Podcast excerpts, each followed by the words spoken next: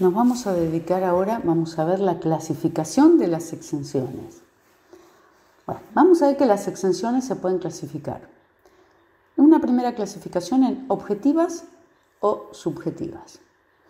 Bueno, con respecto a las objetivas es que se exime un acto o hecho, sin importar quién lo realice. Las subjetivas, sin embargo, se exime un sujeto y sin importar qué hechos o actos realiza, estarían todos exentos. Otra clasificación sería de las exenciones sería en permanentes o temporarias. Bueno, las permanentes son aquellas que eh, duran todo el tiempo en que, eh, en que la ley establece para el tributo, o sea, todo el tiempo de duración del tributo que estamos considerando, en este caso el impuesto a las ganancias, eh, va a durar la exención que se prevé. En tanto que las temporarias tienen un plazo de duración limitada. Por supuesto, también tiene que estar limitado en la ley que establece la exención. Y con respecto a las absolutas o relativas, que sería la, última clasificación que vamos a ver, eh, las exenciones que, llamamos absolutas son aquellas que no dependen del cumplimiento de ninguna condición para eh, em, establecerse. Las relativas, sin embargo, están sujetas a que se cumpla o que cese alguna determinada condición para que se pueda aplicar la exención. Eso en cuanto a las exenciones.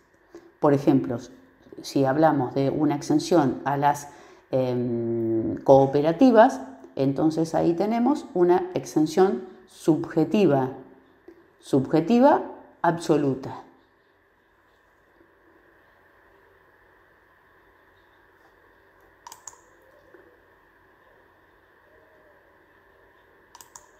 sería muy bueno que ustedes, al ir transitando los distintos incisos de la ley de impuesto a las ganancias, vayan practicando cómo clasificarían cada una de esas exenciones. Entonces ustedes van viendo los incisos cuando se exime al Estado nacional, provincial y demás. Ahí tenemos exenciones de tipo subjetivas absolutas. Van nombrando cada una de las exenciones.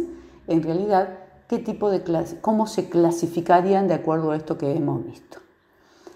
Ahora vamos a ver, bueno, hablamos de las exenciones. ¿Dónde están las exenciones del impuesto a las ganancias? ¿Dónde las encontramos? Las exenciones del impuesto a las ganancias las podemos encontrar en la propia ley del impuesto y ya dijimos, fuimos anticipando un poco que se encuentran en los artículos 26 y 27 de la ley, en principio, ¿sí?